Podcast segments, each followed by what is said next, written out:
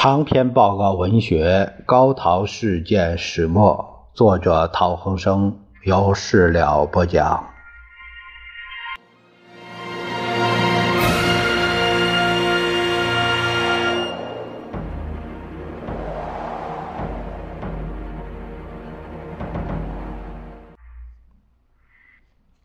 我们这一节看看陶希圣先生致何姿权的第二十封信，写于一九四一年的四月十八日。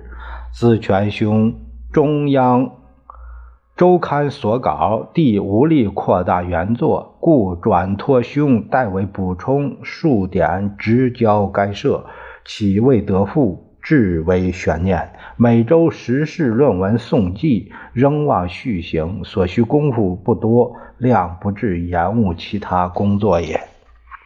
地经注射第一期十二针完毕，第二期又开始颇有进步，至五月十日左右可以告一段落。届时当可见好耳。先清曾托人在沪找来港手续，然彼。难有决心斩断其留恋，其他尚有愿于地取的谅解，而其不能脱离者，皆同一心理所致耳。中医在此后机，弟为设法催票，尚未能提前成行，此请大安。弟西圣四月十八日。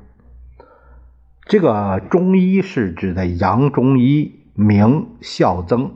山东人，一九三七年北京大学史学系毕业，学生时代就在北平《华北日报》主编史学副刊，同时在《识货》写稿。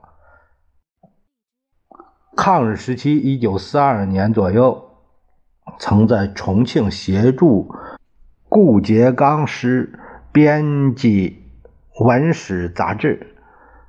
后去陕西蔡家坡，在一纺织厂协助北大同班同学傅安华，那时候任纱厂经理工作。后因肺病逝世于蔡家坡，丧事由傅安华料理。这封信他提到了陶先生因为神经衰弱啊，在治疗，还有这个。就是在汪政府干事儿那些人，还是说若即若离，又想离又不想离，啊，这就不舍得高官厚禄，这种状况还是那样。